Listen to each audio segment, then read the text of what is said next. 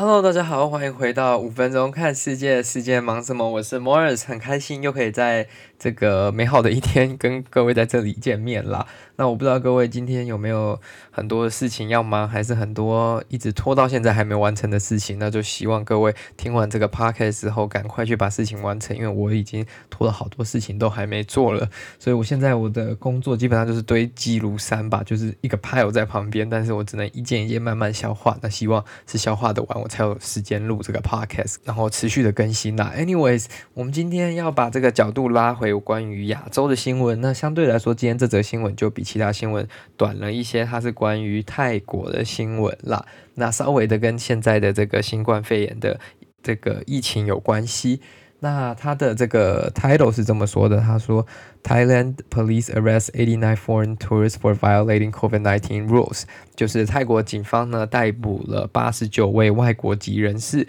因为他们违反了这个 COVID-19 的相关规则。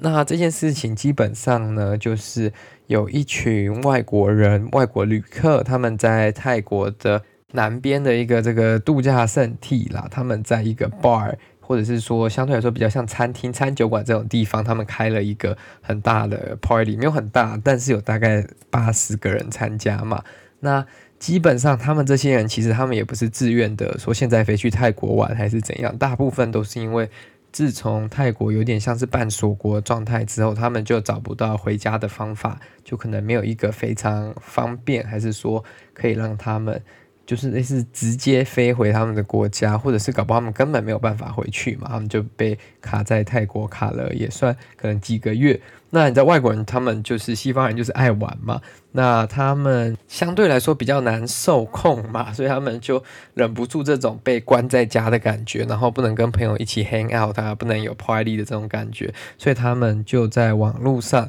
就是集合了很多的外国人，他们开了一个 party。那这个他们也在网络上去做这个门票的销售吧。那卖了这个门票之后，对，当然有很多人来了嘛。但同时间也被泰国的这个警方不小心看到这个在卖票的消息，他们就哎，他们就觉得哎，怎么居然会有这个这个东西？到底是在诈骗还是真的有这件事情要发生嘛？那他们就干脆去现场看看，然后结果现场发现，哇，这真的是有这个 party 在发生啊，真的有人在这个疫情当下，他们有这个很严格的规定的时候还在办这个 party，那当场大家都被逮捕了。那逮捕的当中呢，他们有。二十个法国人，十个美国人，六个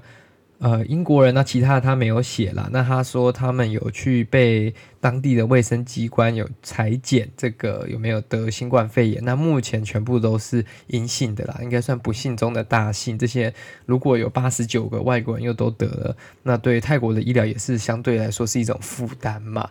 那基本上他们的这个规定非常严格啦，因为他们是禁止这种群聚跟这种。算是开 party 的行为，或者是说在外饮用酒精，应该说因为疫情的情况下，所以餐厅不能去 serve，不能去提供贩卖这些酒精类商品。那基本上呢，你如果去违反这个紧急的这个条款呢、你会最高会被判两年的 time in jail，就是被关两年呐、然后也有可能会被罚。大概四万泰币，基本泰铢，基本上就是美金大约一万三左右，所以大概台币三四万块，跟台湾的罚金比相对来说是比较少一些，比较轻的。但是同时间你也有一些可能会被关到监狱里面，所以相对来说这也是蛮严格的嘛。那这些人当然可能会被罚款，甚至可能会暂时间被关到这些收留所里面，因为他们不去配合泰国的这些防疫政策嘛。那这个。办这个活动的人跟这个餐厅呢，他们还要再被罚一笔罚金，因为基本上现在他们是禁止餐厅去提供这些酒精类产品跟相关的这种 party 服务嘛，那这些人就会再被开罚一次，那这就代表着这个是有被严格执行的。那其实泰国相对于其他东南亚国家，印尼啊、马来西亚，其实他们的疫情控制是相对来说非常好的啦。呃，不要说非常好，只是就是他们没有大幅度的这种社区感染，他们的本土病例基本上是在可控的范围之内。那直到去年十二月，在一个当地的一个市场导致这个群聚，然后又疫情又再次爆发开来，所以才导致比较多的本土病例可能在这一两个月发生这样子。那基本上他们是有非常严格的这种 quarantine policy，就是隔离呀的政策，所以他们的疫情之所以能控制也是要，